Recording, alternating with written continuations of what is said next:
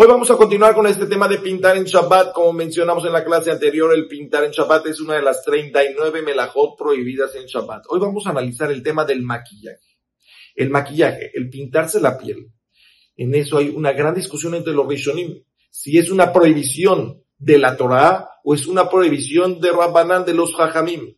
El Rambam dictamina que el pintarse la piel es una prohibición de los Jajamim. Y así dictaminó el Mishnah Berurah y también Jajam Obadiah Yosef dictaminó que el pintarse en Shabbat la piel es una prohibición de los Jajamim. Por eso está prohibido maquillarse, ponerse bilé, rímel o cualquier otro tipo de pintura.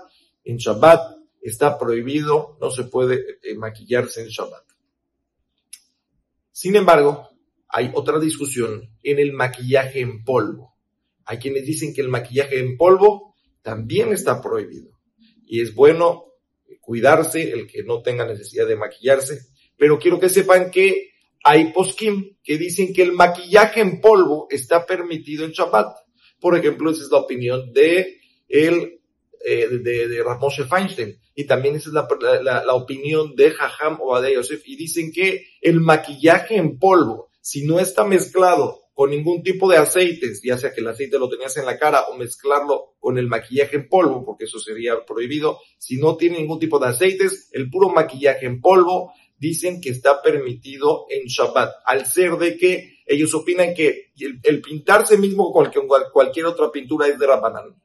Y el polvo es otro de Rabanán. Entonces tenemos aquí doble de Rabanán, porque dicen que el polvo finalmente se cae, no es algo que se mantiene, y entonces para poder estar presentable para el marido también. Entonces traen ahí muchas este, maneras de por qué permitir el maquillaje en polvo en Shabbat, pero como ya aclaré, hay también muchos que prohíben y dicen que se ha prohibido también el maquillaje en polvo en Shabbat. Y hay quienes opinan que, opinan que aún sería una prohibición de la Torah.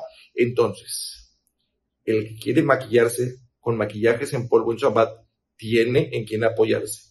Pero sería bueno de ser posible, si no es mucha tu necesidad, de poder hacer jumbra, de poder este, eh, poner, o sea, tomar en cuenta las opiniones que dicen que está prohibido, porque también encuentras quienes opinen que está prohibido de la Torah.